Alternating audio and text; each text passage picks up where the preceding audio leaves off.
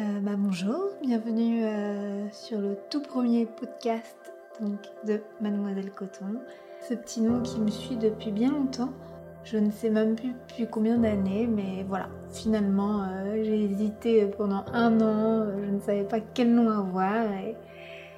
Et au moins cinq ans après, je m'appelle Mademoiselle Coton et aujourd'hui, je lance mon premier podcast. comme d'habitude, je me suis dit, je ne suis pas légitime à.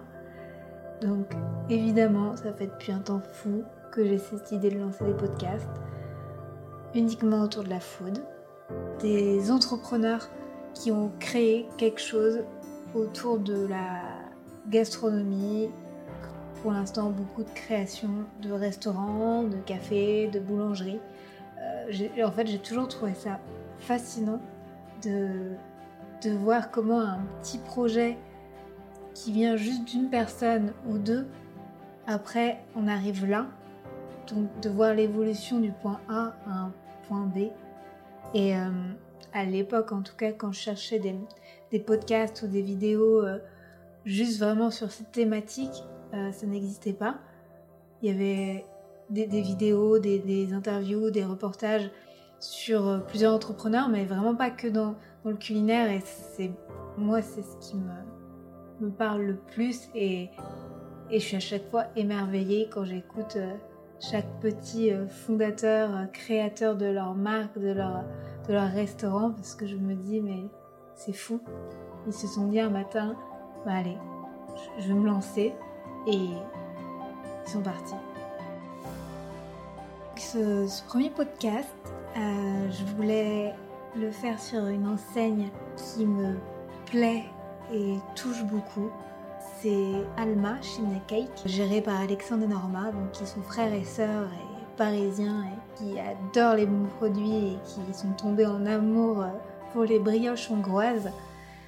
Là, je ne peux pas vous le montrer en photo, mais c'est des brioches qui ressemblent à une petite cheminée en fait. J'ai interviewé Alexandre euh, pendant un certain temps c'était ultra passionnant. J'ai appris tellement de choses. Euh, il faut savoir que Alexandre et Norma ont commencé Alma dans une toute petite boutique dans Paris, toute petite enseigne. Après, ils sont allés s'installer dans une deuxième boutique à Beaumarchais, donc une boutique qui faisait 50 euh, mètres carrés et qui fait encore 50 mètres carrés. Et euh, à l'instant où j'ai fait cette interview, donc, qui commence à dater un petit peu, euh, d'il y a quelques mois, il allait ouvrir Alma Choiseul, donc un restaurant beaucoup plus grand, donc restaurant, coffee shop et concept store, pardon, euh, de 160 mètres carrés. Et donc là, il était encore en plein travaux, la tête dans le guidon, comme on dirait. Mais il a pris le temps de me répondre à toutes ces questions et et moi, j'ai pas vu le temps passer, donc j'espère que ce sera la même chose pour vous. Voilà, l'intro est hyper longue, mais c'est le premier podcast et j'espère que, que son histoire va vous apprendre beaucoup parce que moi j'ai trouvé ça évidemment hyper intéressant et encore plus intéressant que je ne l'aurais imaginé. Et dans tous les cas, je vous souhaite une bonne écoute et j'avais promis que j'arrêtais de parler, donc j'arrête de parler et vous dis à tout à l'heure. Et c'est parti. Moi, je m'appelle Alexandre Naoun. Euh, j'ai ouvert euh, un coffee shop qui s'appelle Alma avec euh, donc, ma grande sœur qui m'a proposé il y a 4 ans d'ouvrir un sorte de concept street food, parce que c'était vraiment la, mode de l'époque, la street food et plus particulièrement le monoproduit. Et en fait, elle est revenue d'une représentation à Budapest et elle m'a parlé tout de suite de, de, ce produit qui est le Kurtosh Kalak, qu'on appelle nous chimney cake. Et euh, de suite, euh, il y a un truc qui s'est passé entre ce produit et nous, et on s'est dit qu'il fallait éventuellement euh, le proposer aux Parisiens, que c'était quelque chose qui pouvait pas, pas manquer, pas passer à côté, et qu'ils n'aient pas l'obligation de faire un voyage pour pouvoir goûter ce, ce genre de brioche. Donc on a démarré toute cette histoire en 2014 en créant euh, notre société en octobre et euh, on a ouvert notre premier magasin en décembre dans le Marais à côté du Square du Temple. vous avez mis deux mois, du coup, en octobre, vous avez dit on se lance Ouais, en fait, en, en avril-mai, elle m'a parlé, du pro, elle m'a parlé du produit une première fois en me disant Alexandre, j'ai découvert un truc, ce serait trop cool que je te fasse goûter. Euh, le problème, c'est que ça voyage pas très bien, donc il faudrait qu'on se fasse un petit voyage. Mais dans l'idée de créer. Voilà, mais dans l'idée de créer déjà. Est-ce qu'elle avait envie de créer quelque chose avant ou c'est juste. Euh, non, alors vraiment, en, fait, avec, euh, avec son métier, il s'avère qu'elle a, elle a gagné un peu d'argent et qu'elle cherchait à investir, principalement à acheter un appartement. Il s'avérait que c'était avec son statut d'intermittent du spectacle assez, assez compliqué. Donc euh, finalement, euh, elle s'est, euh, sous conseil, je pense, de pas mal de ses collègues artistes, lancée dans l'entrepreneuriat, plus que dans l'achat de murs. Voilà. Et moi, ayant fait des études dans le commerce et travaillant dans le commerce depuis déjà six ans, elle s'est dit que ce serait pas mal de, de me proposer ça, parce que bon, bah, en même temps, je suis, son frère, il y avait un truc familial, c'était plutôt, plutôt une, une bonne idée euh, sur, le, sur le papier. Et puis on a décidé, euh, ouais, en avril, on a parlé de tout ça. On a passé l'été éventuellement à, à, chercher des locaux commerciaux pour voir euh, qu'est-ce qu'il nous aurait fallu comme budget, quelle superficie on cherchait, qu'est-ce qu'il nous fallait absolument. voilà, donc on y allait à tâtons pendant quelques mois. Et puis à partir du moment où on avait un petit peu construit l'idée sur le papier, on s'est dit, bon, bah ok, c'est parti, on monte la société, on va démarcher des banques pour les crédits on, va démarcher euh, des agences pour les locaux commerciaux. Et euh, très très vite, on a trouvé euh, notre premier petit local. On a racheté vraiment une bouchée de pain rue Réaumur, quelque chose qui était fermé depuis trois ans. Et on l'a exploité pendant deux ans. Ça a assez vite marché. Et on s'est dit que, bon, en voyant notre produit arriver sur pas mal de salons et de, de, street food, de salons du chocolat, genre de choses, on nous appelait pour pas mal de catering aussi. C'était les salons qui venaient vers vous? Ouais, voilà, beaucoup, beaucoup les salons euh, venaient vers nous pour nous demander si éventuellement on pouvait euh, venir sur place, euh, proposer nos produits, voilà, pour faire connaître aux gens, pour faire connaître aux entrepreneurs. Et donc on s'est dit qu'il y avait un truc qui était en train de se passer et qu'il fallait assez rapidement euh, qu'on ait la main un peu plus, euh, la main mise vraiment sur ce produit en tout cas, en ouvrant quelque chose de plus grand avec une meilleure visibilité.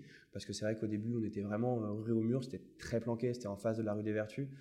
Alors on était toujours sur un peu la même conceptualisation que maintenant, proche d'une sortie de métro, proche d'arrêt de bus, pour qu'il y ait du passage et que ça puisse faire vivre un petit peu l'endroit. et, on a trouvé donc ce local que, que toi tu connais, mmh. Boulevard au Marché.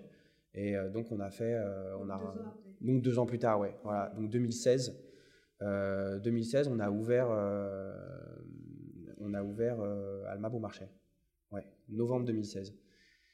Et on a démarré le projet d'ouvrir Alma Choiseul en juin 2018. D'accord. Voilà, donc un an et demi plus tard en voyant que c'est ça, tous les 18 mois euh, nous prend l'envie euh, de, euh, de, faire quelque chose de nouveau et on a de la chance parce qu'on a été suivi par des banques, on est très bien entouré et ça nous a permis. c'était compliqué, c'était compliqué. C'est vrai que ce qui était compliqué de passer de la petite, la toute petite, la première, à celle qu'on a maintenant pour marché, ce qui était compliqué, c'est de faire comprendre aux banques que on allait avoir la capacité de faire le chiffre qu'on était censé faire en arrivant dans quelque chose de beaucoup plus grand. Voilà, parce que fatalement, on augmente les locaux, on augmente les charges, tout d'un coup, on a du personnel, ce qu'on n'avait pas avant. Euh, voilà. Parce qu'effectivement, euh, les aides éventuelles qu'on contracte euh, au début, quand, on fait, quand on monte des sociétés, en général, le gérant, il bénéficie de l'ACRE ou de l'ARS, qui sont des aides de Pôle emploi, qui te permettent de débloquer une toute, toute partie de ton chômage. et ça te permet de vivre, en fait, pendant les 6-8 premiers mois d'exploitation, qui te permet de démarrer, en fait, ton activité sans avoir besoin de te rémunérer en tant que gérant. Donc ça te donne quand même euh, un petit peu de, un petit peu d'espace, un petit peu d'air pour pouvoir démarrer vraiment ton activité. Mais c'est vrai que bon, en général, ça dure euh, un an, un an et demi grand maximum. Et puis après, il faut qu'en fait tu te rémunères.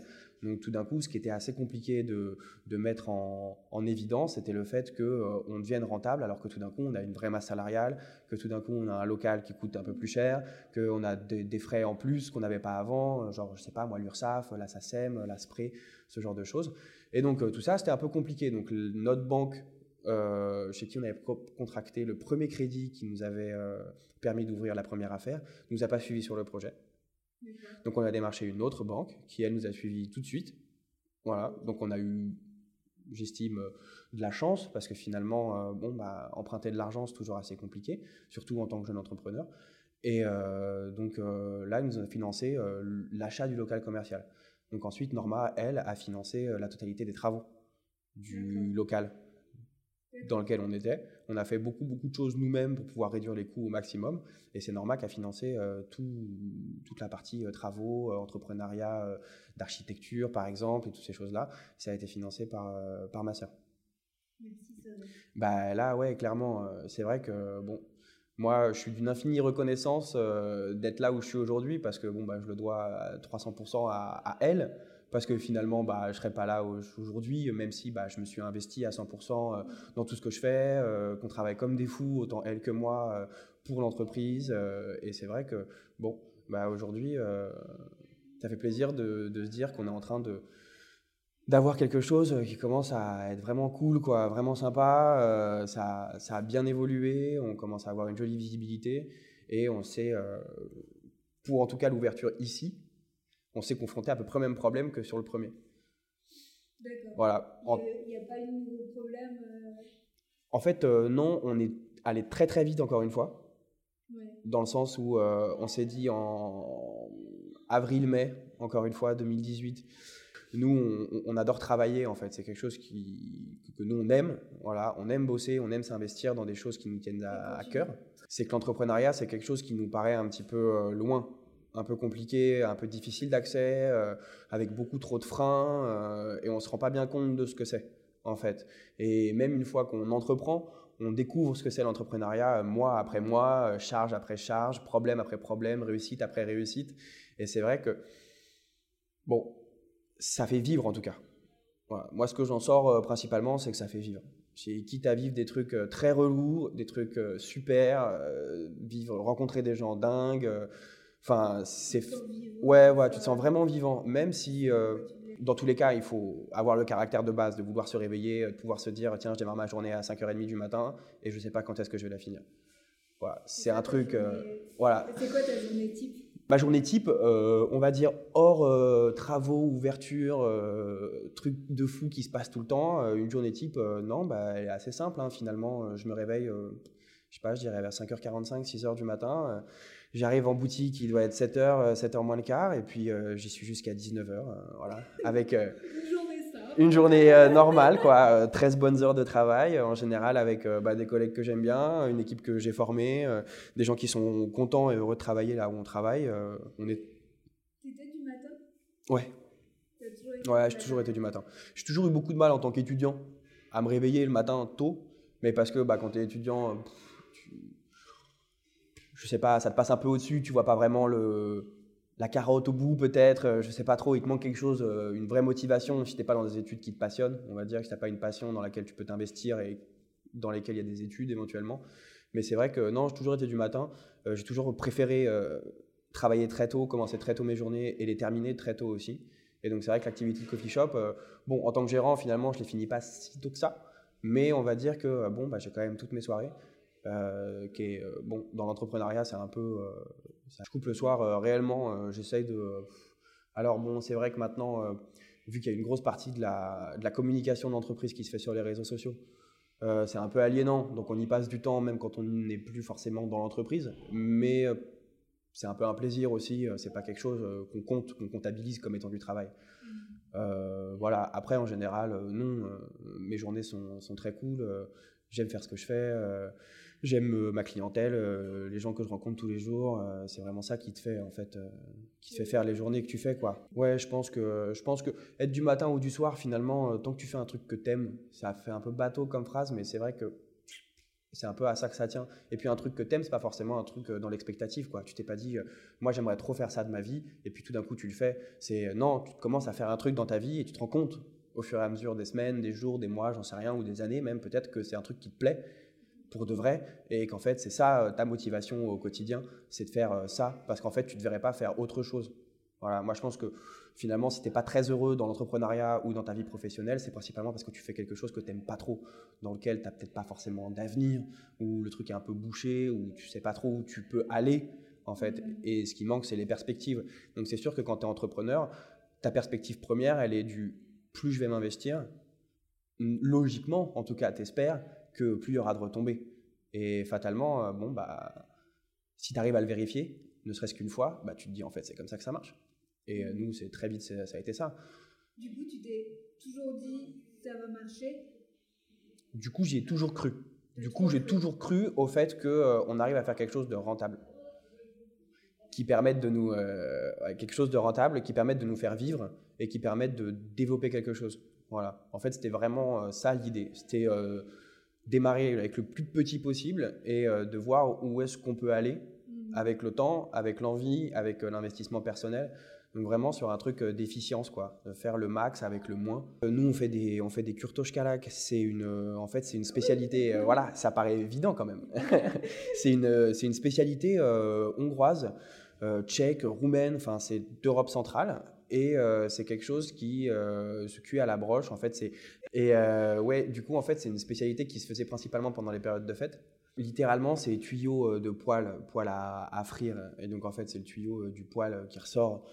C'est comme ça, c'est pour ça qu'ils appellent ça comme ça, parce qu'en fait, quand on enlève la broche de la brioche, qui est donc roulée autour d'une broche traditionnellement en bois, bon, chez nous en métal, euh, il y a de la fumée qui s'en, échappe et euh, bon bah ça sent très bon la fleur d'oranger et la pâte au levain donc euh, voilà.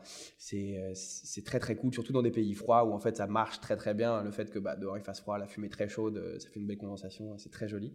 Et en gros c'était quelque chose vraiment fait pendant les périodes de fête et là depuis une dizaine d'années ça se développe énormément déjà là-bas euh, dans les stations de métro, dans les grandes gares, euh, principalement vraiment street food au sens propre du terme, c'est-à-dire à, l'extérieur, euh, dans des petites cabanes, fait, à, fait un peu à l'avance. Ouais, ouais, principalement en version sucrée. C'est vrai que nous, on a été une, des premières boutiques physiques à faire du salé. Voilà, en, Europe, en règle générale, parce qu'on était déjà très très peu quand nous on a ouvert il y a 4 ans seulement. déjà en France, on était vraiment très peu, et aujourd'hui on est quand même beaucoup plus. On a quand même donné une forte visibilité à ce produit. Et euh, nous, on a décidé de faire ça. C'était un, pari extrêmement risqué, en fait. Enfin, extrêmement risqué. C'est pour ça qu'on a choisi une petite surface dans un quartier très dynamique, parce que, bon, voilà, on voulait maximiser les chances, en tout cas de notre côté, avec un moindre coût et avec beaucoup de passages. Et donc, on, s'est dit, euh, bon, effectivement, euh, c'est un pari risqué. Pourquoi personne n'a pas encore ouvert une boutique qui propose ce genre de produit, sachant que c'est relativement simple à faire comme pâtisserie et euh, d'un autre côté, euh, ça demande pas énormément de moyens. Donc on s'est dit peut-être qu'il y a un problème sur euh, le fait que ce soit connu, le fait que les gens apprécient pas la forme, la couleur, on ne sait pas trop. Voilà, donc on s'est dit il faut vraiment qu'on arrive à conceptualiser ça pour que ce soit quelque chose qui rentre en fait finalement dans les chartes un petit peu parisiennes des monoproduits. nous à l'époque c'était Popolini qui venait, enfin qui était en train d'exploser complètement, l'éclair de génie aussi et des mecs qui étaient euh, complètement monoproduits. Et on était euh, un peu fascinés par tout ça. Et on se disait, mais nous, il faut vraiment qu'on arrive à faire un truc qui ressemble à ça avec euh, notre produit. Et aujourd'hui, ce qui fait qu'on s'en sort dans le monde du coffee shop, c'est vraiment ça. C'est vraiment le fait qu'on ait un produit complètement unique et qu'on travaille le café d'une très bonne manière. Mais en tout cas, c'est ce qui fait la double étiquette, fait que le lieu est, un lieu qui fonctionne, est un lieu qui marche bien. Nous, en fait, dans la cuisine, on pâtisse, euh, on pâtisse assez peu. En fait, on aime bien faire des gâteaux, mais c'est pas quelque chose qui, qui a été vraiment, euh, qui faisait partie de notre enfance. On était surtout sur, sur des crêpes. On aimait vraiment la crêpe. Euh, c'était un truc qui, voilà, on partait hyper souvent en Bretagne en vacances. bon, voilà, c'est quelque chose. nous, dans notre famille, notre père cuisinait beaucoup, notre mère aussi. Et donc, en fait, on est assez, on est assez sensibilisé à la cuisine plus qu'à la pâtisserie. Et ensuite, euh, moi, je suis un super grand gourmand. Vendredi après-midi, je suis allé jusqu'à Barbès euh, pour aller euh, chercher du pain chez Mamiche, faire un test produit. je suis allé prendre des petides viennoiseries, des petits trucs pour, pour moi, perso. Et puis après, j'ai fait les, les, tests produits pour, pour la boutique. Avec le chef, on a fait un peu ça, genre pain au gingembre, leur, leur boule au seigle, ce genre de choses. Et en fait, finalement, je me rends compte que depuis que je suis dans l'univers de la nourriture, depuis que je suis dans la restauration, à petite échelle en tout cas, euh, je me sensibilise beaucoup plus à la nourriture en règle générale, à un petit peu tout, euh, au circuit d'où viennent euh, la provenance des aliments, les choses comme ça. Et c'est vrai que c'est quelque chose qui est, qui finalement genre beaucoup, beaucoup plus révélateur de l'endroit où tu mets les pieds que tout ce contexte réseau social, publicitaire. voilà, je pense que de voir une carte avec assez peu de produits, c'est hyper rassurant. Voilà, parce que bah, finalement, moins tu as la carte, moins il y a de stock, moins il y a de stock, moins il y a de produits un petit peu étranges qui viennent un peu partout sur le monde, bah, plus on est sûr de ce qu'on va manger. Et c'est vrai qu'on est plus sur la culture du bon produit que sur la culture de manger un peu tout n'importe quoi. Je me souviens, euh, ma première année d'exploitation à Beaumarchais, la plupart des gens, euh, parce que je faisais pas par exemple de lait végétal. Genre ma première année à Beaumarchais, euh, je faisais pas de lait végétal parce que ce que j'entendais beaucoup c'était lait, lait, de soja et lait d'amande. Sachant que les cultures de soja, bon, ça a été vachement controversé et j'ai eu un peu de mal à m'y faire. Et la culture d'amande, ça c'est principalement en Californie. Et euh, ça vient de très loin, euh, c'est des laits avec un peu de pourcentage de fruits à coque à l'intérieur et qui sont vendus très cher. Et donc en fait, tout ça m'a fait me dire que euh, bon, c'était plus du lobbying qu'autre chose. Et donc j'attendais de voir la veine évoluer un petit peu. Et finalement, en fait, 70% des gens qui me demandaient un latte ou un cappuccino ou une boisson à base de lait avec du lait végétal, quand je leur disais que je n'en avais pas, finalement la prenaient avec du lait normal. Et par contre, là, je me suis rendu compte que justement sur cette deuxième année d'exploitation, que là, les clients font de plus en plus attention et qu'avant, je devais passer peut-être 1 à 2 litres de lait végétal par semaine et maintenant, je peux en passer 3 à 6 par jour. Donc finalement, alors moi, d'un côté, ma clientèle a augmenté, mais j'ai pas triplé mon chiffre d'affaires en un an. Donc fatalement, en fait, il y a vraiment une demande croissante euh, de lait alternatif. Donc pas forcément un lait en particulier, mais de lait alternatif pour euh, voilà, consommer euh, moins de produits laitiers, moins de produits issus des vaches, parce que bah, j'ai de plus en plus une clientèle végétarienne ou végane même. Et donc, bah, à partir du moment où tu es végane, tu ne bois pas de lait, tout ce qui est issu de l'exploitation animalière, tu peux pas. Donc, fatalement, ouais, on a une consommation qui est en train d'évoluer vraiment vers quelque chose de beaucoup plus naturel. Non, ce qui était sûr, c'est qu'avant, les végétariens, dans un premier temps, étaient considérés comme des gens peut-être un peu étranges ou avec un régime alimentaire compliqué. Euh, voilà. Et finalement, on a vu euh, éclore beaucoup d'enseignes spécialisées ou réservées, entre guillemets, en tout cas, euh, qui s'adressaient à un public en particulier qui était les végétariens. pareil pour les véganes, mais plus récemment. Et il s'avère qu'aujourd'hui, il y a de moins en moins de restaurants et principalement des coffee shops qui proposent pas en fait une alternative végane et une alternative végétarienne. Donc, on se retrouve dans un milieu où finalement, euh, être végétarien ou être vegan, euh, c'est une habitude alimentaire comme n'importe laquelle. Et euh, finalement, nous, en tant que restaurateurs, on se doit de proposer une alternative tu penses que c'est une mode culinaire. Non, je pense pas que ce soit une mode. Je pense que très clairement, d'un point de vue environnemental, d'un point de vue prise de conscience, surtout climatologique finalement, et euh, empreinte carbone et empreinte humaine sur Terre et tout ça. Je pense que c'est une veine qui est une veine qui est bonne à prendre pour tout le monde en fait. Voilà, je, ne dis pas qu'il faut devenir végétarien ou vegan. Je pense que moi typiquement, euh, moi typiquement aimant euh, la viande et consommant de la viande, j'ai vu ces dernières années ma consommation personnelle vachement évoluer. Voilà, je suis passé, bah, j'essaye de consommer mieux quand je consomme et tout, sinon, tout bêtement, juste consommer moins. Voilà, quand je me dis, euh, je sais pas, euh, tu te fais ton repas un peu de la flemme, tu te fais des pâtes au lardon avec du fromage, bah, je me dis, tiens, bah, je vais me faire des pâtes, mais je vais mettre des courgettes et des champignons euh, au lieu de mettre des lardons. Bon, moi, ça me coûte rien.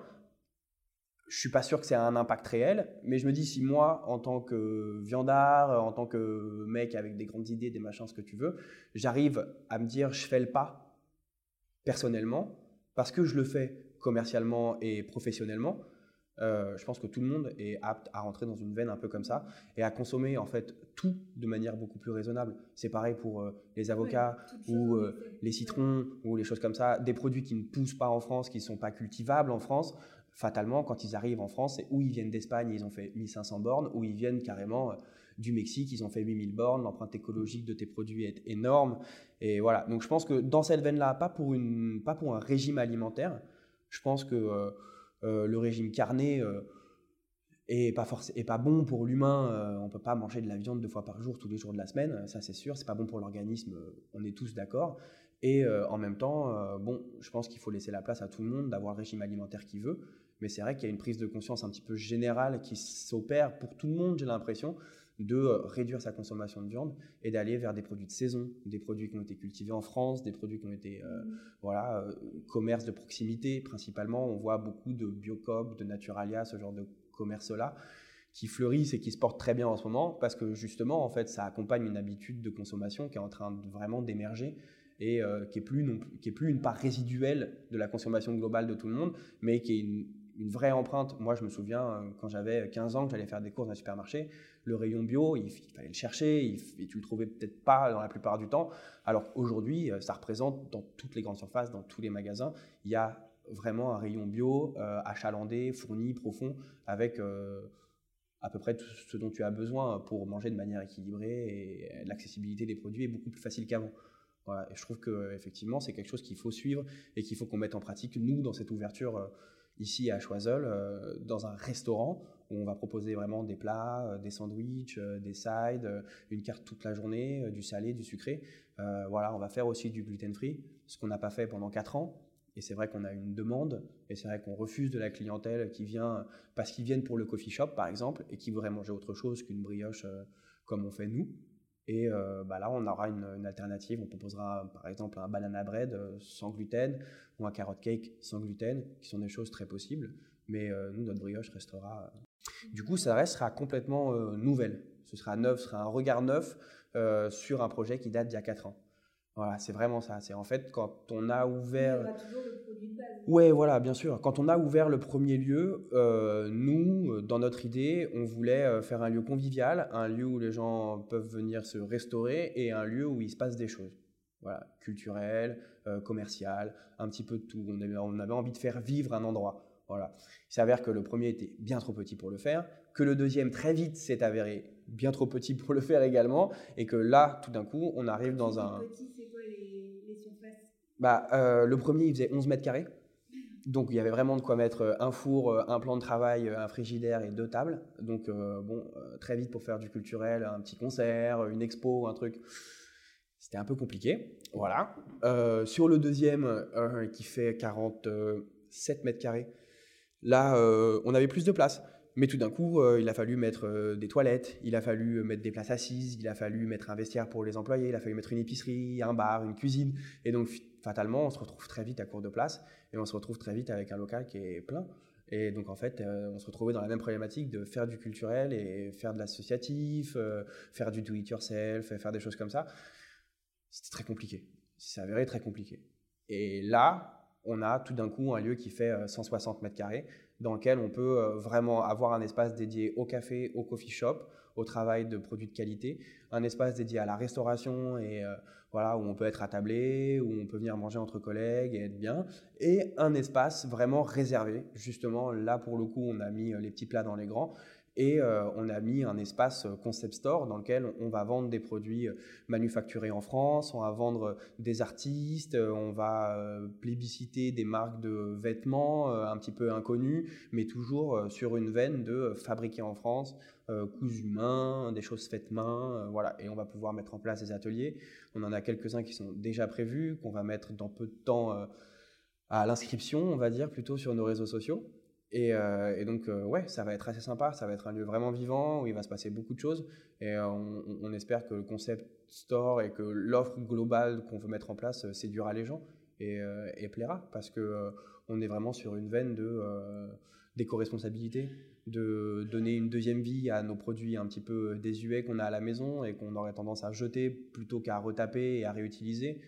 Donc, on aimerait beaucoup faire ça. On aimerait aussi, je sais pas voilà, faire découvrir des métiers un petit peu, euh, un petit peu disparus, euh, comme la relure ou l'ébénisterie, euh, des choses comme ça. Mais des petites choses, voilà, qui permettent, voilà, un petit peu, un petit peu un retour aux sources dans un cadre quand même, finalement, qui n'est pas tant retour aux sources que ça. On a essayé de, de dénuder un maximum le lieu pour lui rendre son aspect d'origine, en tout cas.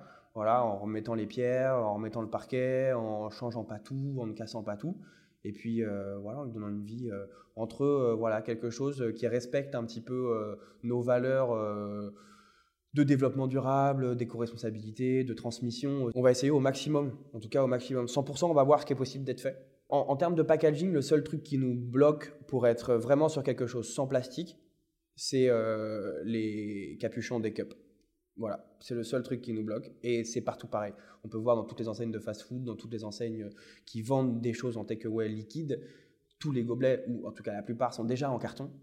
Et par contre, les cups, elles sont, enfin, le, le couvercle de ta cup est en plastique. Et on a, pour l'instant, euh, à un coût raisonnable, aucune alternative. Donc en fait, nous, notre démarche par rapport à ça, vu qu'on vu qu'on peut pas en fait, euh, genre euh, décemment vendre des produits plus chers parce qu'on vend du plastique avec, ça va pas du tout dans la bonne veine.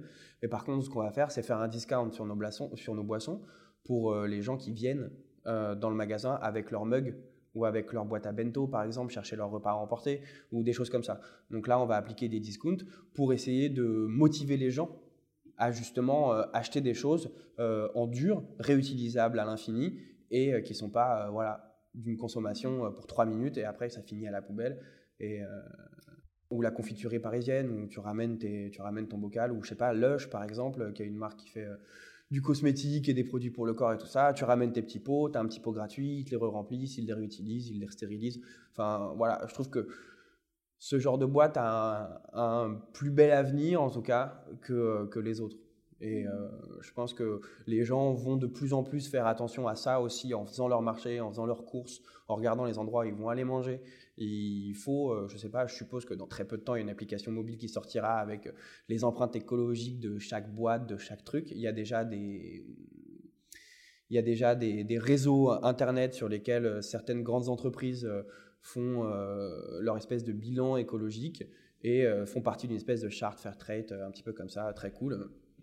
Il y a une certaine époque, tu t'en fichais de savoir que tes oranges, elles venaient d'Amérique du Sud, euh, d'Afrique du Sud, euh, du Pérou, de je sais pas où, euh, tant que tu avais des oranges. Voilà. moi, dans ma famille, il y a assez peu de consommateurs de café. Et c'est vrai que le peu de café que j'ai pu voir chez moi quand j'étais plus jeune, c'était genre San Marco ou Carte Noire, ou c'était du café moulu vendu en supermarché, très très cher et très mauvais. Et voilà. Mais très mauvais, je, je le sais que depuis très peu de temps. Moi, euh, jusqu'en, je sais pas, je dirais 2016, jusqu'à l'ouverture justement bah, du coffee shop, euh, je buvais pas de café. Voilà, pas du tout. Amateur de thé, ouais, grave. J'aime beaucoup le thé et encore, je consommais des thés euh, de mauvaise qualité. Voilà, je consommais du thé Kousmiti, je consommais du thé je sais pas, euh, Lipton, des choses comme ça, où en fait euh, les feuilles sont hachées, et c'est pour ça que ton thé il se colore en 3 secondes et demie, et que tu te retrouves avec une boisson hyper infusée, que tu peux pas maîtriser tout ça, alors que bon, euh, le thé c'est comme n'importe quelle boisson, j'allais dire comme le café, c'est un art, c'est vraiment quelque chose, bon, voilà, ton temps d'infusion, la température de l'eau, le nombre de grammes à l'entrée, à la sortie, c'est un peu pareil, et il faut, faut faire attention, c'est une boisson qui se respecte, et c'est vrai que, bon, le café, euh, la consommation en France, elle est euh, vraiment. Euh, c'est du café comptoir, quoi. C'est le café qui coule en 15 secondes. tu as 9 grammes dans ta poignée et c'est le shot et ciao, quoi. Tu fais même presque pas attention au goût, en fait. Et les gens, ils sont un petit peu. Enfin, j'ai l'impression, en tout cas, dans la consommation du café, on va dire, du français classique, que c'est pas une boisson qui est là pour être appréciée. C'est une boisson qui est là pour réveiller. C'est une boisson qui est là pour mettre un petit coup d'électrochoc et démarrer la journée. Comme, euh, je sais pas, euh, comme une cigarette euh, pour un fumeur, il, pense son corps, son cerveau, il se met pas en action tant qu'il n'a pas fumé sa première clope. tant que tu n'as pas bu ton premier café, c'est un peu pareil. Sauf qu'en fait, réellement, il y a une dimension plaisir, il y a une dimension gustative dans le café et qui est hyper importante. Et je pense que effectivement, euh, le fait qu'il y ait 10% de la, consommation du café en France qui soit du café de spécialité et pas du café de ce qu'on appelle de commodité, euh, c'est bien que ça tente à évoluer. Mais après, on va se retrouver aussi devant un problème que, bon, en parlant dans le monde du café, on soulève assez régulièrement, ou en tout cas, de temps en temps, en tout cas, moi, je le soulève régulièrement, qui est que si la consommation de café en France passe d'une consommation de café de commodité à une consommation de café spécialité, ça va entraîner deux choses une surexploitation des territoires qui font pousser du café. Parce que fatalement, euh, bon, bah, si on passe de 10 à, je sais pas moi, 35% de consommation, ou on consomme moins mais mieux, et à ce moment-là, ça s'équilibre, ou on consomme pareil et on consomme un produit de spécialité, mais à ce moment-là, euh, ça va ou entraîner une, flambée du prix du, kilo de café, voilà, ou sinon, ça va entraîner une exploitation euh, beaucoup trop importante des sols sur lesquels pousse le café. Et fatalement, bon, bah, le café, ça pousse pas n'importe où ça a besoin de conditions géologiques un, peu, un peu spécifiques. Donc déjà en termes d'altitude.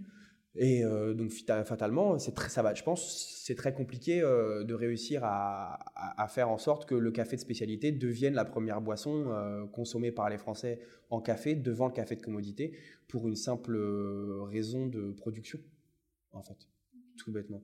Et moi, c'est ce qui m'inquiète un petit peu. Je me dis, bon, c'est très cool cette veine du café spécialité, de faire attention et de machin et de tout ça, tant qu'on est 150 coffee shops sur Paris. Mais euh, combien il y a de bar tabac qui fournissent du café avec des machines Richard sur Paris euh, J'ai pas le nombre.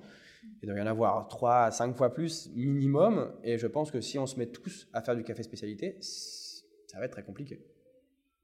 Ça va être très compliqué d'assurer euh, d'assurer des stocks, en fait, tout bêtement, et d'assurer un prix euh, correct. Et voilà. Après, il y a une scène du café qui est très intéressante, c'est la scène londonienne, où il se passe beaucoup de choses. Et où finalement les gens marchent pas euh, qu'avec du café spécialité. Ils font aussi du café de commodité, mais de juste très bien travaillé. Je suis pas du genre à dire vas-y fonce, euh, parce que euh, loin de me jeter des fleurs ou de, tisser des trucs de moi-même, je pense que ça demande un travail que les gens, que moi-même, on, on peut pas. Enfin, en tout cas, nous, on n'a pas du tout prévu ce que ça allait demander comme investissement. Voilà. Je pense que quand on va coffee shop, en général, euh, tu es en reconversion professionnelle. À moins que tu sois passionné de café. Dans les deux cas, euh, n'as pas moult argent. Donc on va dire, euh, pour quelqu'un dans ma situation, c'est-à-dire avec euh, peu de budget, avec la possibilité de faire un petit crédit la, à la consommation ou un petit crédit à la banque avec un projet bien étayé, voilà, il faut avoir des connaissances en comptabilité.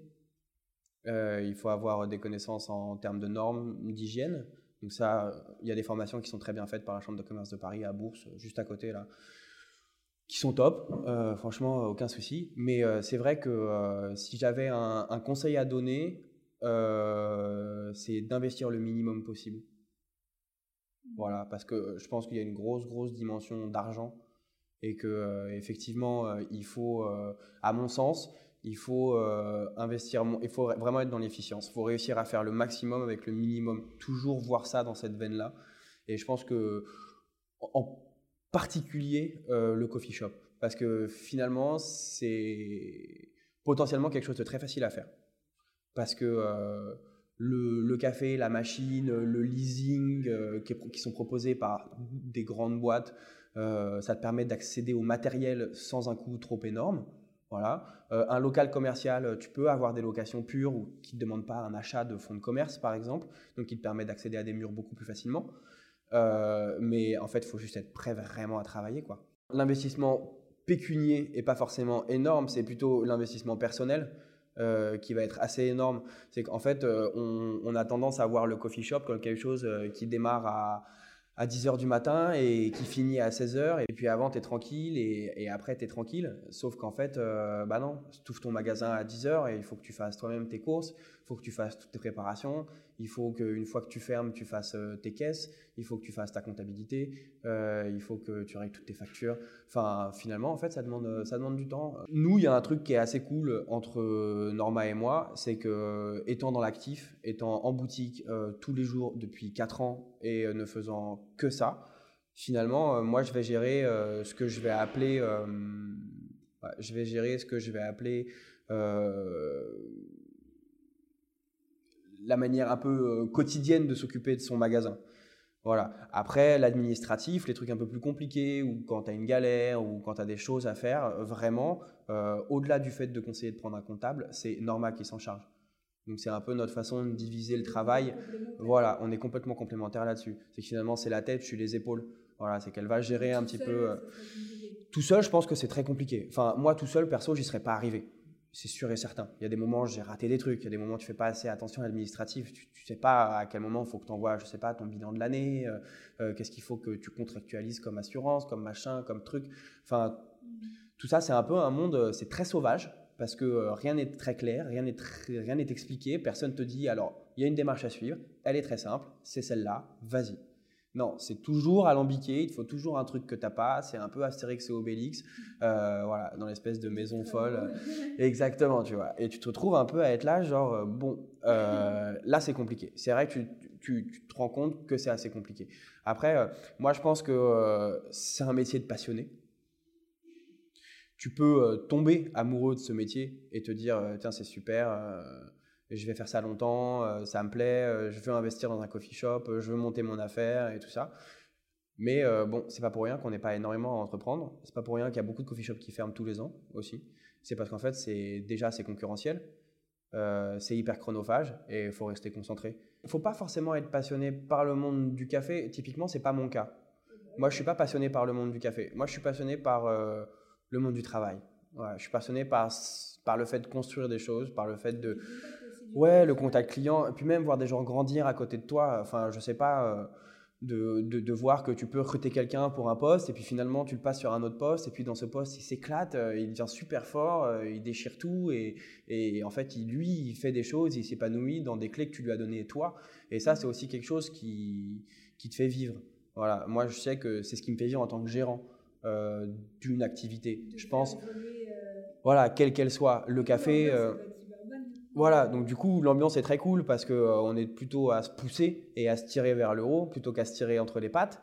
On est dans un milieu euh, qui est concurrentiel sans vraiment l'être en fait, parce que finalement, euh, il y a des quartiers où il y a beaucoup de coffee shops et il y a des quartiers où il n'y en a pas du tout.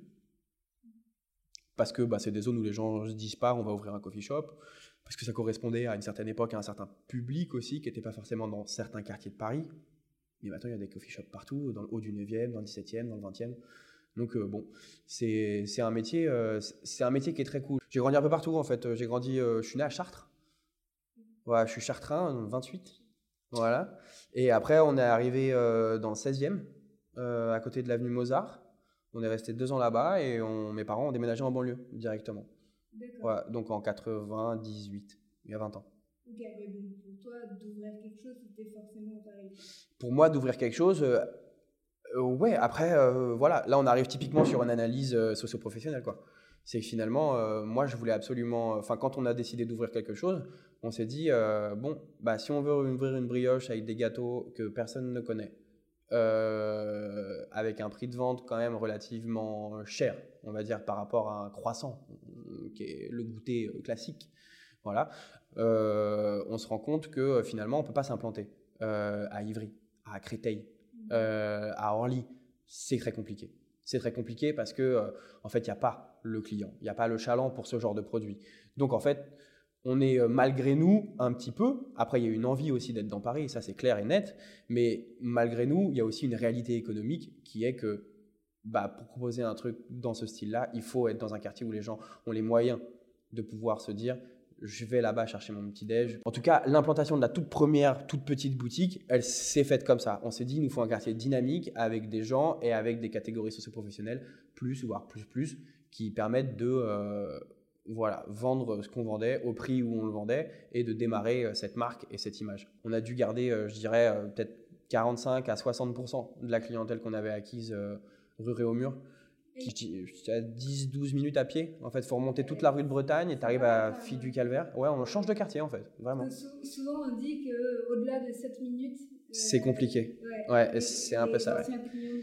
C'est pour ça que 40%, ils ont. Hop Mais ça ne les empêche pas de, de, repasser de temps en temps, parce qu'effectivement, finalement, on est resté assez centralisé, on est juste à la sortie du marais.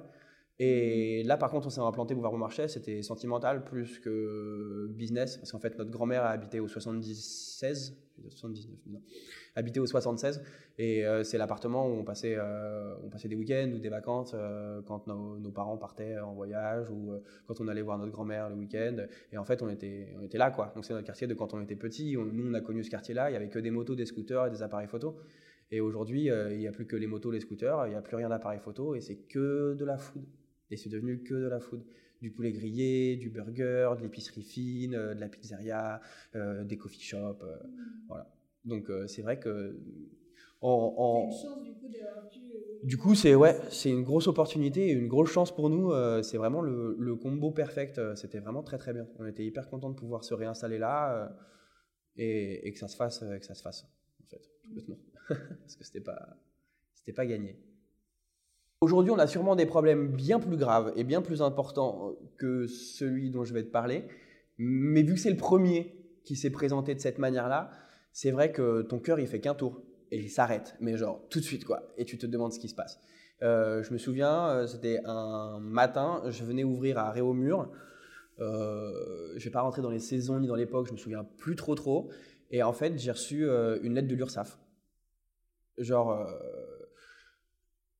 la violence, quoi. Tout le courrier, mise en demeure, huissier de justice, saisie, vous nous devez, je sais plus, 5000 euros. voilà, ça, ça a été, je crois, la pire nouvelle euh, le, truc qui m'a le plus abattu euh, depuis le début de cette aventure. C'est euh, vraiment de se, retrouver en face d'un courrier comme ça où tu sais pas quoi faire. Quoi. Vraiment, tu sais pas quoi faire. Et enfin, bon, à part appeler et réagir en fait. Mais le moment où tu reçois cette lettre, en fait, à peu près tout s'écroule. Voilà, c'est ça. Aujourd'hui, on reçoit même plus en tête de l'URSSAF. C'est des prélèvements mensuels, tu vois, il n'y a plus de galère, ils prennent, et puis c'est bon, quoi, c'est calculé. Et non, non, parce qu'en fait, moi, j'étais gérant à titre J'étais euh, gérant à titre non rémunéré euh, de l'entreprise, donc euh, fatalement, en fait, je payais pas d'URSAF parce que je me payais pas.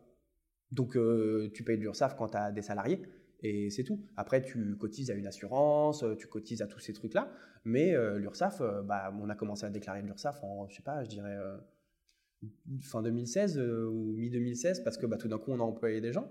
Mais, mais sinon, rien. Donc en fait, tu reçois ça et c'est un espèce de courrier relativement automatique qui t'envoie.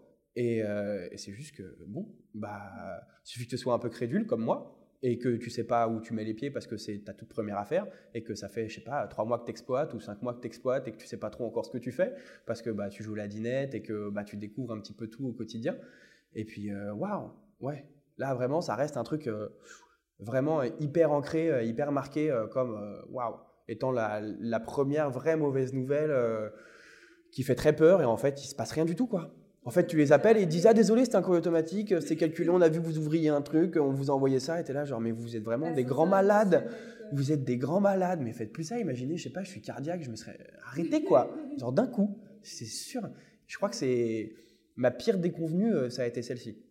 Parce que après, euh, sinon, euh, pour l'instant, ça fait 4 ans que finalement, en fait, on passe par des choses dures, mais c'est pas des mauvaises nouvelles c'est pas des mauvaises nouvelles. On passe par des grosses, grosses phases de travail, ou parce que, bah, je sais pas, l'activité elle explose en magasin, ou euh, parce que euh, on ouvre une deuxième boutique. Vacances, week-end, t'oublies tout de suite. Voilà, parce que deux options en fait. On voit des gens qui ouvrent des entreprises et qui prennent vacances, week-end, euh, il n'y a pas de problème. moi, je me demande même pas comment ils font. C'est juste que on n'a pas tous les mêmes objectifs. Moi, avec ma sœur, on a un objectif très simple qui est de pérenniser et de développer notre activité. Donc fatalement, on maximise sur les trucs sur lesquels on peut maximiser. Et fatalement, la main-d'œuvre, c'est quelque chose sur lequel on peut maximiser et on peut économiser beaucoup d'argent. Donc fatalement, en fait, j'ai pris 15 jours de vacances entre la fermeture de la première boutique et l'ouverture de la nouvelle. Voilà, là, on a, vraiment eu presque trois semaines même où en fait, on n'avait pas de boutique ouverte.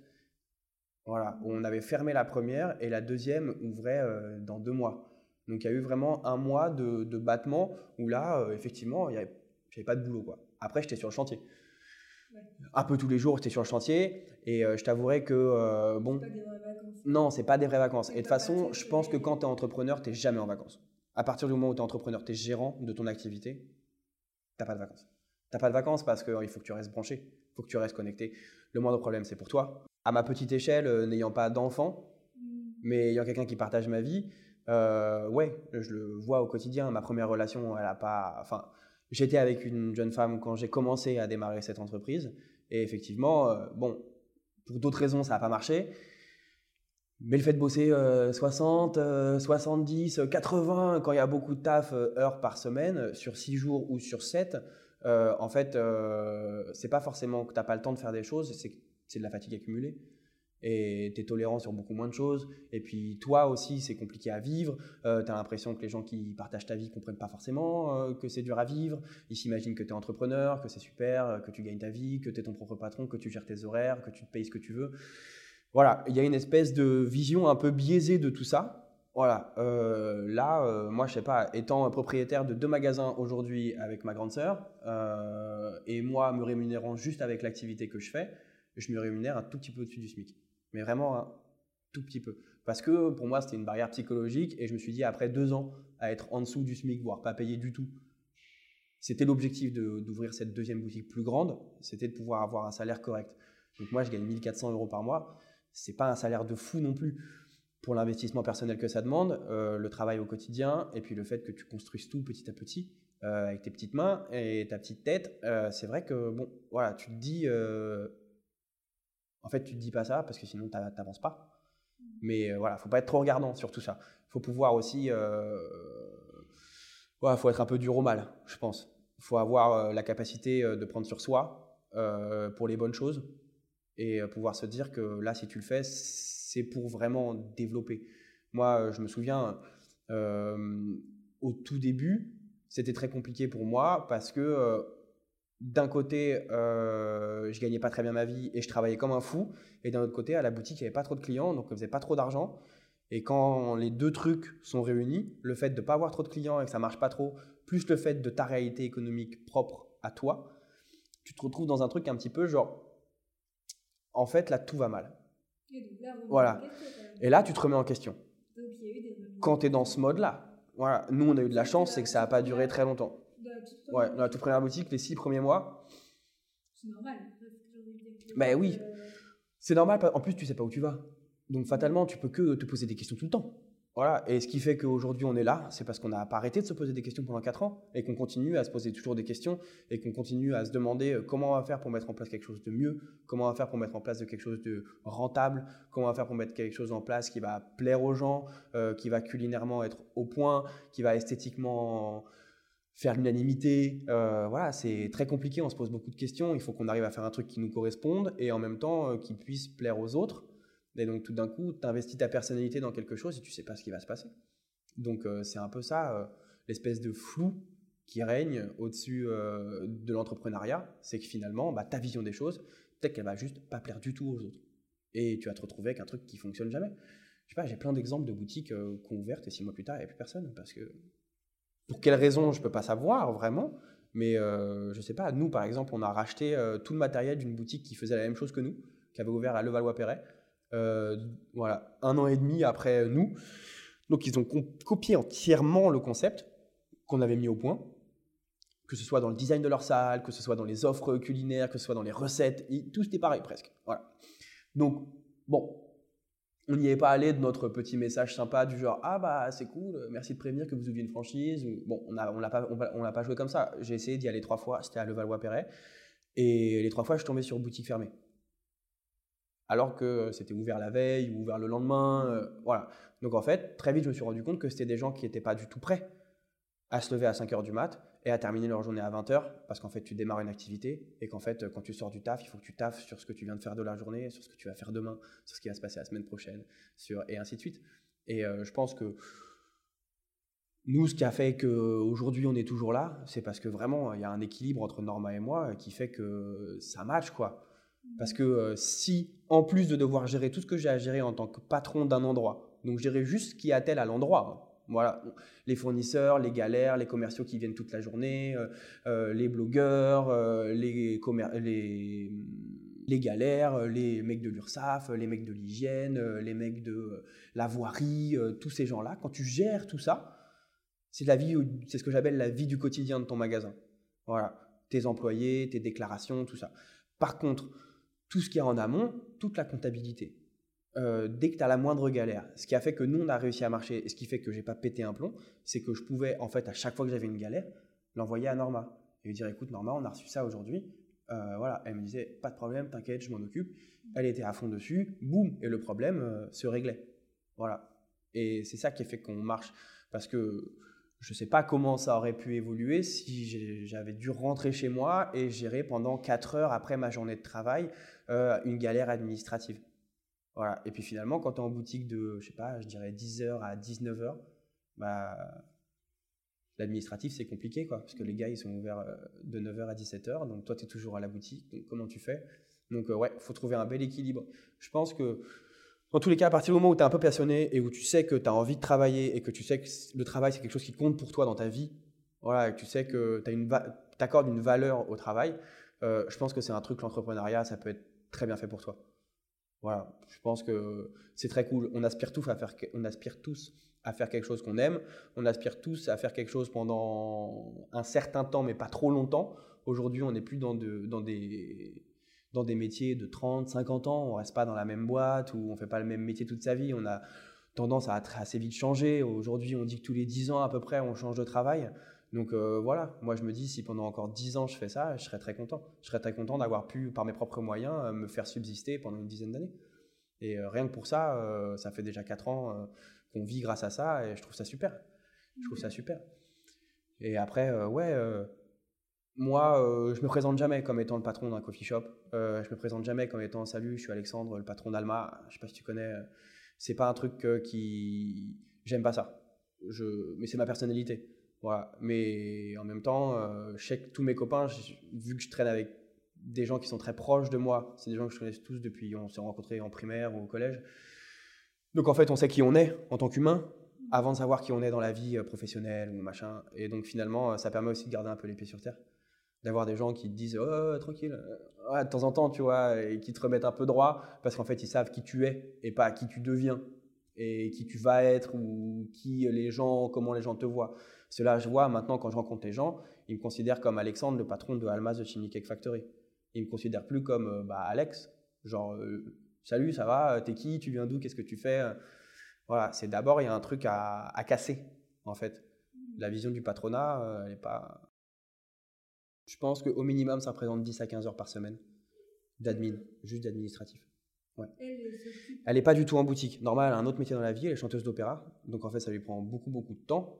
Euh, elle est beaucoup en déplacement, beaucoup en voyage, donc on communique vachement par, euh, par message, par WhatsApp, euh, par vidéoconférence. On s'envoie beaucoup de plans, beaucoup de trucs toute la journée. voilà, on est hyper connectés aussi entre nous. On a une super relation, c'est ce qui fait aussi que ça marche. Je pense que si quelqu'un veut ouvrir un coffee shop, si j'ai un, un, conseil à donner vraiment, si tu veux pas être tout seul, c'est de faire très gaffe au binôme avec qui tu démarres ton activité. Nous, ça a été clairement la clé de ça. De pas l'avoir eu avec euh, moi euh, dès le début en boutique parce que euh, c'est une fille super. En fait elle est c'est une fille top. Elle parle mille langues elle est hyper souriante elle est toujours de bonne humeur on est hyper constants tous les deux là-dessus. Donc je pense pas que ça aurait été un frein plus qu'autre chose. Je pense qu'on a deux personnalités qui matchent vachement bien. Il y a un profond respect entre nous deux sur qui on est d'où on vient ce qu'on fait il y a une profonde gratitude de sa part envers moi et de ma part envers elle moi d'avoir tenu tout ça à bout de bras pendant 4 ans euh, avec elle et elle de m'avoir mis à cet endroit où je suis aujourd'hui. Donc euh, je pense que, en fait, à partir du moment où c'est franc, c'est sain. Et c'est très dur d'être franc avec des gens qui sont pas, bah, j'allais dire de ta famille, pas forcément, parce que bon, il y a des gens qui ça passe pas non plus dans ma famille, mais la franchise, c'est un truc qui est hyper, hyper important. Et c'est vrai que si on doit se regarder dans les yeux et dire, écoute, tu me saoules, euh, voilà, et eh ben on n'aura aucun problème à se le dire. Parce qu'on sait que ça remet en cause rien du tout, juste sur l'instant T, là ça va trop loin, t'as fait une connerie, j'ai fait une connerie, euh, ça c'est relou, t'aurais dû le faire il y a deux jours, t'as oublié ça, t'as signé ça. Bon, on a des, petites mésaventures, mais euh, vu que ça se solutionne, vu que euh, tout ça c'est du développement en fait, on est dans quelque chose d'hyper positif. Nous de toute façon, mais ça concerne notre entreprise à nous. Je sais qu'il y a des gens qui se sont ruinés la santé et ruinés des relations superbes, alors que alors que c'était pas nécessaire, euh, juste parce que bah, le business marche pas en fait. Mm. Et je pense que ça peut être pire. Ça peut être bien pire. Le problème en fait dans l'entrepreneuriat, c'est l'échec. C'est surtout ça quoi. Parce que euh, finalement, quand tu réussis, euh, tu te poses pas trop de questions. Voilà. Après, il y a réussite et réussite. Mais en tout cas, quand ça fonctionne, tu te poses pas trop de questions. Tu avances et en fait, tu fais ce que tu as à faire tout bêtement. Tu te dis, bah écoute, je suis dans mon truc quoi j'avance, euh, je m'éclate, euh, on, je sais pas, on est en train de faire une maxi boutique de dingue, on sait pas du tout dans quoi on met les pieds, comment ça va fonctionner, comment mettre les choses en place pour que ça marche correctement. Mais, on y est. Voilà, mais on y est, euh, on le fait, on a envie de le faire, on est hyper motivé. on a gardé la hargne un petit peu et je pense que c'est aussi pour ça qu'on est là aujourd'hui, c'est parce que bah, tous les deux ans, on a mis un gros coup de balai pour sortir un nouveau truc, quoi là, c'est un peu l'accomplissement de 4 ans de travail, c'est ici. Voilà, on est vraiment sur, euh, sur un. Là, on met le point d'exclamation au bout de notre phrase, euh, la première du livre, j'espère, et on essaie de, de voilà, donner vie à ce lieu euh, qui était un truc immonde avant et qui va devenir un truc génial. J'espère que, j'espère que les gens vont apprécier. on a recruté une équipe qui est top. moi, je suis, enfin, pour l'instant, une partie de l'équipe en tout cas, parce qu'elle n'est pas là au complète. Mais en tout cas, on, part sur très bonnes bases. On a des gens euh, très humains, euh, très sympas, très souriants, euh, très ouverts, solaires, j'ai envie de dire. C'est ça que j'aime bien, parce que finalement, c'est hyper, c'est hyper important. Pas forcément des gens qui sont genre toujours ah, ah, c'est super, la vie est géniale, mais juste qu'on a conscience de quand tu es au travail, tu laisses tes soucis personnels de côté, ou alors sinon tu les communiques avec ton équipe parce qu'elle est là pour t'aider. Voilà. Après, moi c'est ça. Moi, tous les jours, j'arrive ici, euh, j'ai le sourire, quoi qu'il se passe dans ma vie privée, j'ai les mêmes galères que tout le monde. Je m'embrouille avec ma meuf, euh, je m'embrouille avec mes copains, je m'embrouille avec mes, parents. Euh, j'ai des galères, je me fais, j'ai des fuites d'eau, on se fait cambrioler. tout ça, ça arrive donc à tout le monde. Mais par contre, il faut être au quotidien, surtout quand tu es le patron, finalement, parce que en fait, ton équipe se calque sur toi. Donc si, euh, si tu arrives et que tous les jours, euh, je sais pas, tu tapes dans ton frigo, euh, tu prends 10 balles dans la caisse, tu fais pas attention, tu fais un peu n'importe quoi, bah en fait les gens qui travaillent autour de toi, ils vont se calquer sur ce que tu fais. Mm. Voilà, si toi tu te mets en mode pas irréprochable, mais si tu es jovial tous les jours, si tu es de bonne humeur, si tu es un bon communicant, que tu transmets les informations de manière correcte, bah en fait logiquement, tu as recruté les bonnes personnes, le ping-pong se fait très vite et l'échange est hyper productif. Plus que sclérosant et genre se dire oh là là euh, je vais aller voilà je peux pas me lever et me dire tiens je vais bosser avec lui ce matin ça va me saouler. Ça rend fou quoi. Déjà que ça rend fou quand t'es pas le patron quand tu es juste employé et que tu vas travailler et que tu te dis putain mon collègue je, l'aime pas mais euh, je, suis je suis dans le même rayon que lui toute la matinée ça va être l'enfer voilà bah arriver dans ton coffee shop euh, c'est la même chose quoi moi je peux pas ça m'est arrivé une fois ou deux d'avoir des employés que pas que j'aime pas mais à des moments ça passe plus tu vois tu as des trucs à dire, des reproches à faire, et puis en fait, tu sais plus trop euh, comment les dire, comment les faire. Et là, euh, voilà, vu que c'est des. entre, ah ouais. dans l'équipe et aussi euh, les clients. Ah ouais, moi, c'est incroyable. Moi, je vais dans un coffee shop, ça a beau être le meilleur, ou je vais dans un resto, ça a beau être le meilleur, si le service est dégueu. Si j'entends deux mecs s'embrouiller, si j'entends des vulgarités dans tous les sens, si j'entends des conversations complètement inappropriées, je vais juger très vite alors que c'est pas mon voilà c'est pas mon style mais c'est vrai que tout de suite je vais te dire là oh là là il se laisse aller euh, c'est n'importe quoi mm. moi j'aurais entendu ça leur dit oh les gars si vous voulez avoir cette discussion euh, allez faire dehors ou je sais pas sortez fumer une clope et réglez vos vos différends mais euh, voilà je, je, je pars du principe que ta vie privée c'est ta vie privée et ta vie publique c'est ta vie publique et enfin professionnelle c'est ta vie professionnelle et que voilà tu as une attitude à avoir autant quand tu avec ta maman que quand tu avec ton patron ou quand tu avec tes clients au travail. Et voilà, c'est normal. Mais il y a beaucoup de gens euh, pour qui ça tilte pas, ça percute pas, c'est pas important. Voilà, donc il faut faire attention. Ça, c'est aussi la, le gros boulot euh, quand tu es dans un coffee shop, euh, c'est que finalement, tu es dans une équipe de 1 à 4 personnes, grand maximum. Après, sur une surface comme celle-ci, on sera plutôt 8 ou 9. Mais dans tous les cas, on sera maximum 5 en même temps on va dire, dans, l'endroit. Mmh. Donc, euh, fatalement, euh, bon, tu as intérêt à avoir fait un bon recrutement, à avoir des gens sympas qui bossent avec toi et qui ont envie. Voilà. Nous, on a un projet sexy d'ouverture ici. Donc, les gens ont un peu envie de travailler, tu vois, parce que l'ouverture, c'est un truc qui fait, euh, c'est un truc qui fait plaisir. Tu as envie, tu vois, de, participer à l'ouverture d'un lieu. c'est, tu dis que tu vas pouvoir mettre des choses en place. Tu, tu te dis en tout cas que personnellement, tu auras plus de choses à apporter que si tu arrivais dans un truc complètement normé, euh, complètement euh, déjà, euh, mmh. voilà, tout est listé. la possibilité aux gens de, ouais, clairement. genre là, moi j'ai recruté des gens, je leur ai dit, écoutez, voilà, genre on a une aide barista, je lui ai dit, tu gères tes shifts, tu gères tes commandes de lait, tu gères tes commandes de café, tu gères tes torréfacteurs, c'est ton bar, c'est ton coffee shop, le tien. Moi je suis là, je règne en amont les grosses décisions, voilà, c'est sûr que tu veux passer un café, un kilo de café, si tu veux l'acheter 28 euros, alors que d'habitude on l'achète 22 ou 23 ou même 20. Euh, bon, c'est une décision qui Elle doit passer par moi. Voilà. Donc, on va en discuter, on va voir pourquoi, on va trouver un terrain d'entente. Mais, on va aller dans le sens de. Voilà. Mais je lui fais confiance. Et c'est vraiment pour ça que j'ai recruté des gens, c'est pour leur faire confiance. Le, confiance. Le chef cuisinier, c'est pareil. On a des conditions de travail pour un chef cuisinier qui sont très cool. C'est-à-dire que bah, tu bosses sans coupure, tu bosses pas le soir, tu as tes week-ends, et la carte, c'est la tienne.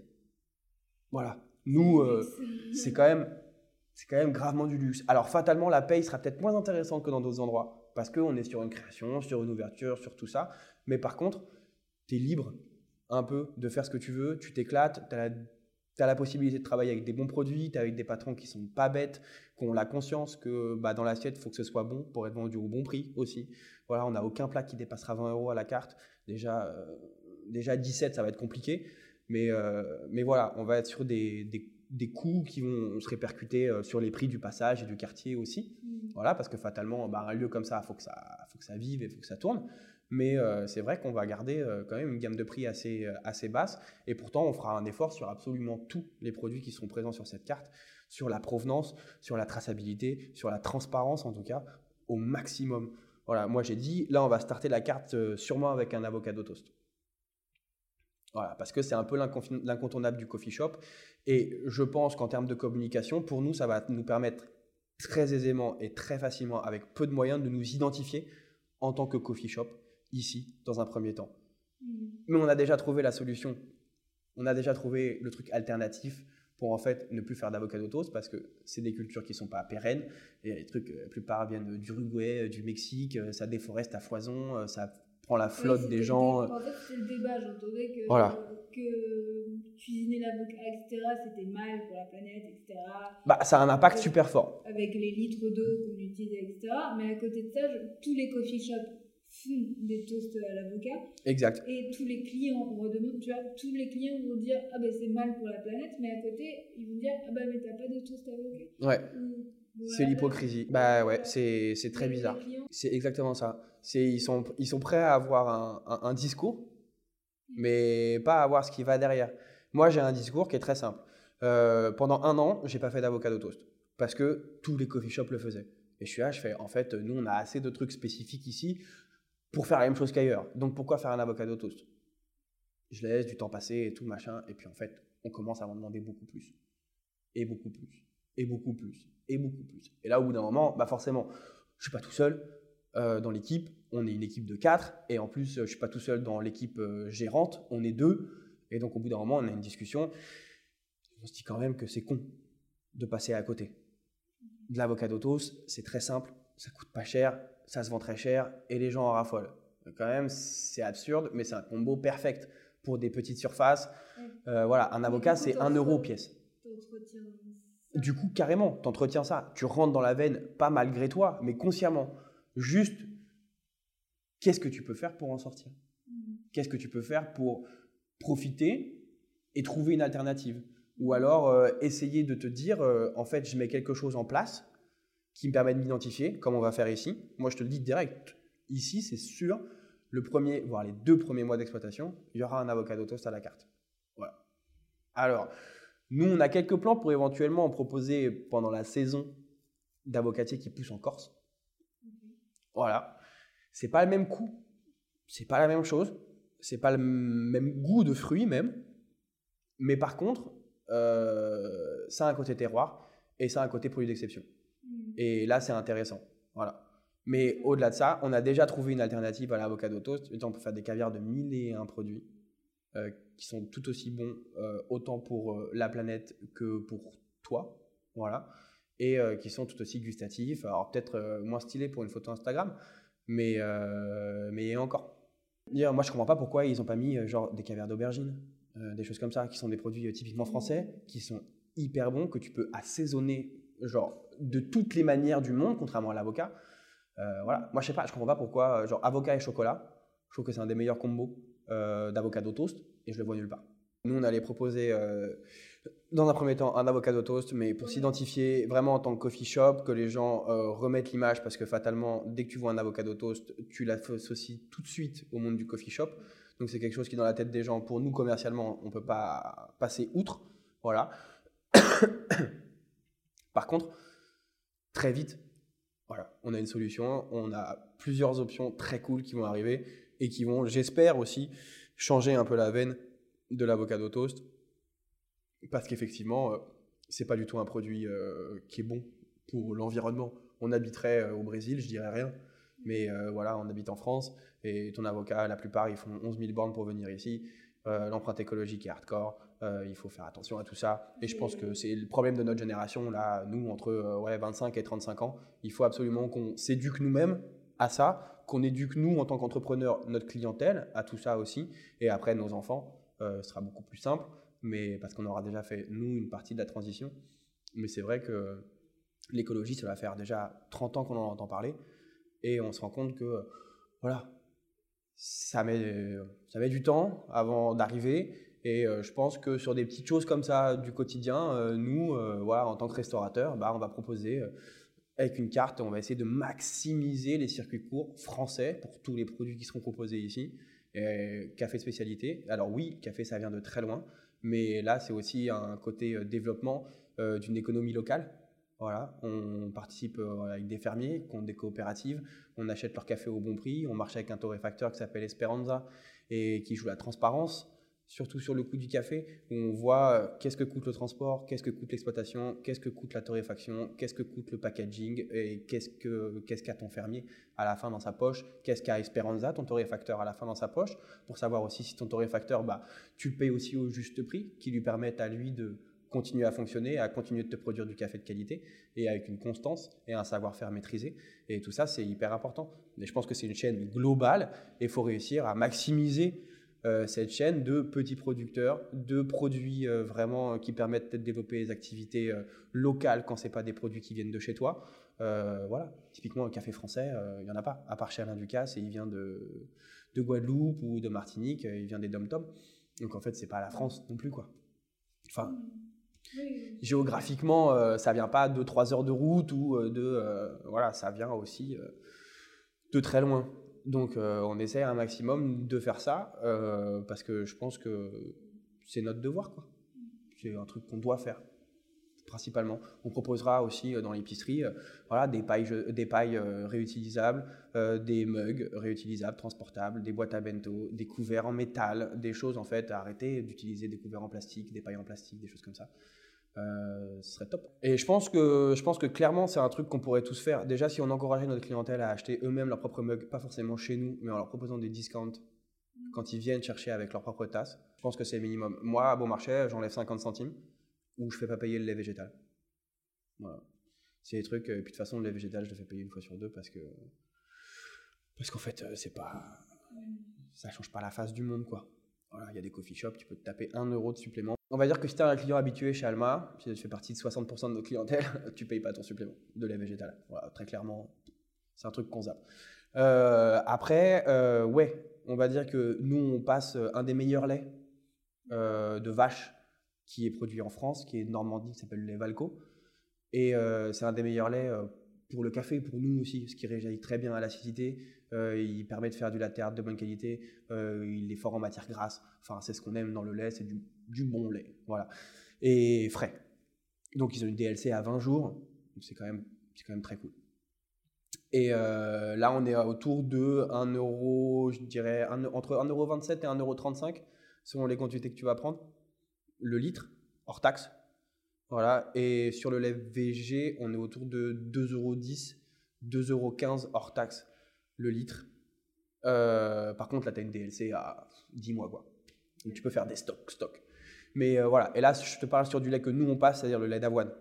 Parce qu'après, il y a aussi euh, la différence des laits végétales. Bon, voilà, lait d'amande, ça pousse en Californie, c'est en sécheresse depuis 25 ans, et pourtant 80% de la, de la, production des amandes mondiales viennent de là-bas. Après, il y a une question de teneur aussi.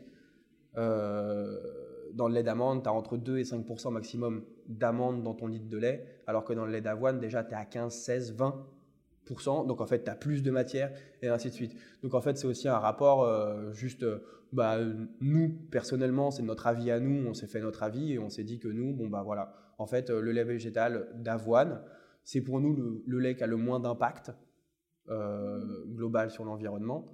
Parce que bon, il y a des amandes d'Italie aussi, mais en général, elles sont plutôt consommées à, à manger.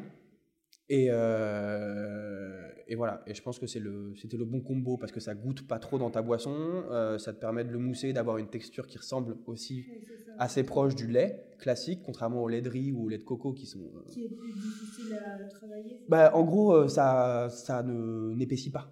Ouais. Ça reste liquide. Ça reste de la flotte, ça devient chaud en fait un petit peu, et puis c'est tout quoi. Donc ça n'a pas grand intérêt, à, à moins que tu aimes ça vraiment. À ce moment-là, les goûts et les couleurs, c'est chacun son truc, il n'y a aucun souci. Mais voilà, nous, euh, on fait ça. On n'a pas mille laits végétaux, on en a un. C'est le lait d'avoine. Euh, on est sur une marque euh, Lima, qui est très cool, qui fait plutôt des bons produits. Tout est en euh, recyclable ou recyclé à 100%. Et donc voilà, on essaie de rester dans cette veine-là.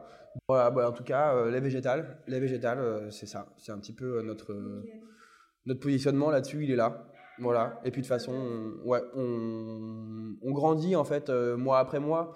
On a de nouvelles informations, on- il y, a des nouvelles- il y a des nouveautés qui arrivent sur le marché. Il faut rester relativement. euh, Ouais, voilà, faut rester en éveil, il faut rester, euh, comme dirait notre ami, il faut rester aware.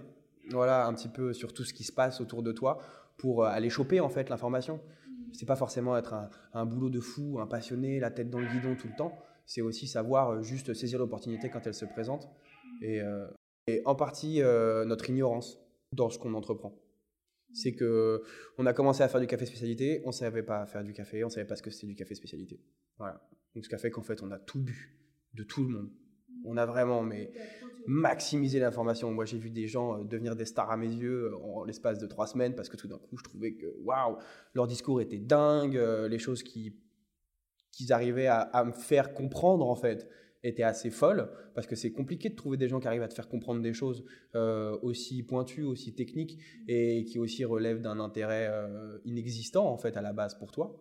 Genre, euh, qu'est-ce que tu peux en avoir à faire de savoir si tu bois ou tu coupes ton truc avec telle fourchette ou telle fourchette, mais il y a des gars qui arrivent, ou des nanas, qui arrivent à te faire comprendre qu'en fait, si, c'est passionnant, c'est intéressant, c'est aussi une culture, c'est aussi une façon de voir les choses. Et en fait, c'est ça. Je pense que ce qu'il faut, c'est rester le plus ouvert possible.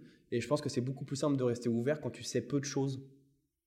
Et qu'en fait, c'est une certaine naïveté et une certaine ignorance qui t'amène à bosser, quoi. Et à approfondir et à aller chercher les informations et à machin. Si tu pars du principe que tu sais les choses, c'est pas la peine, quoi.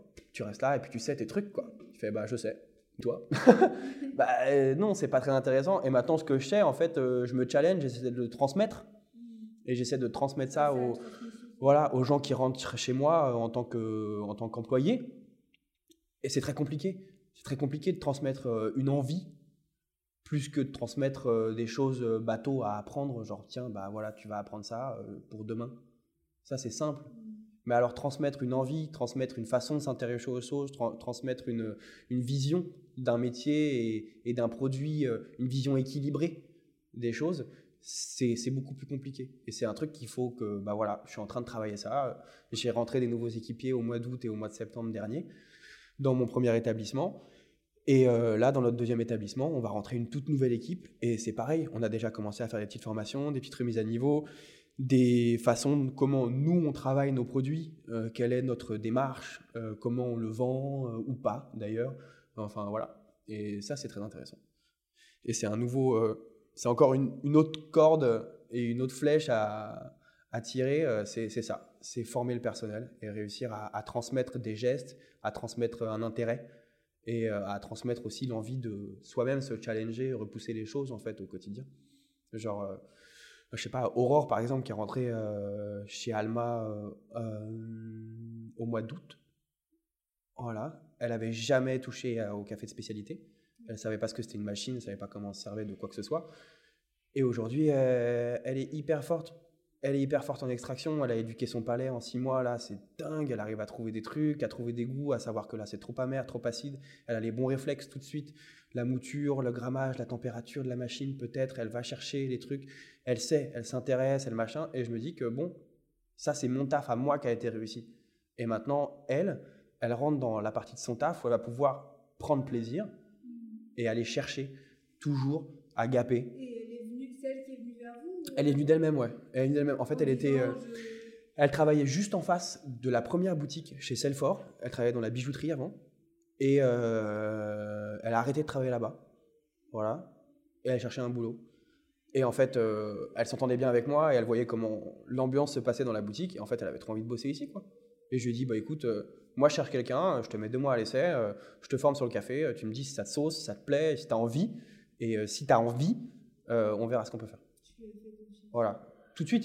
Je me suis dit, j'ai pas le choix en fait. J'ai pas envie de trouver quelqu'un de formé parce qu'en fait, euh, je vais devoir déformer certaines choses et les reformer et je trouve ça beaucoup plus compliqué en fait de désapprendre des gestes pour en réapprendre d'autres.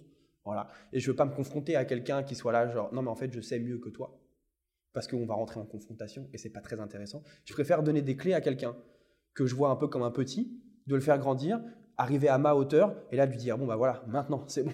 Là tu es au niveau pour faire ce que tu veux. Tu vois, tu peux euh, voilà, maintenant euh, te performer dans le latte art, performer dans l'extraction, performer dans goûter mille et un cafés, aller dans les coffee shops, tu peux tout d'un coup genre t'ouvrir la scène entière du truc et apprécier. T'es pas, euh, t'es plus euh, genre le petit quelqu'un qui sait rien et qui a besoin de voilà de gratter une information, qui sait pas trop ce que c'est. Et donc voilà, moi ce que j'aime c'est ça. Bah merci à toi, franchement c'était top du top.